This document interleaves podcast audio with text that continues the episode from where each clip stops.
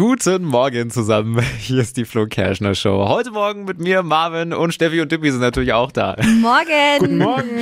Jetzt Deutschlands lustigstes Radiohoroskop. Es wird Zeit für unsere Star-Astrologin Bea, Ja, die ja äh, eigentlich ich bin, ne? I love it. Ich muss mich jetzt mal hier in die Rolle beamen. Mental reinfinden. Der verrückte Blick in die Sterne. Jetzt. Hokus Pokus Fidibus, die Bea ist wieder da. Die Flo Kerschner Show. Beas Horoskop. Zo, hallo, wer ist denn da? Hallo, hier ist Philipp. Ja, das ist kurz und knackig, so mag ich es, nicht wahr?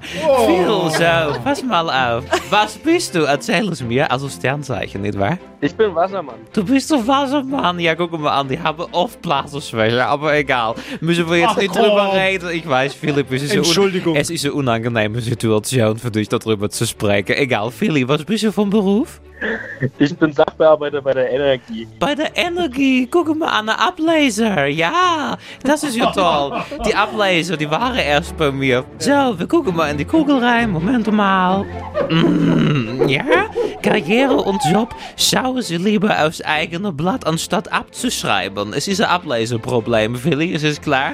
Außerdem treten Sie auf die Bremse. Sie geraten schnell unter Spannung. Du verstehst, lange Leitung und so nicht. Weiß ja auch so. Mit Strom und Wasser kennst du dich aus. Und Willi, lieber hier steht, Vorsicht, es ist ein Wurm drin. Also nicht wundern, wenn es kitzelt, lieber Willi, nicht wahr?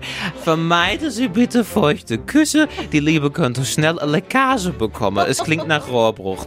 Meine Wassermänner. Willi, du merkst, es war jetzt nicht so besonders toll. Ich hoffe das Beste für dich, nicht wahr? Kussi.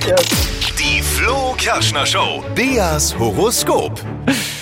Und jetzt seid ihr dran. Bewerbt euch auch für Beas Horoskop. Deutschlands lustigstes Radiohoroskop. Super lustig, der verrückte Blick in die Sterne.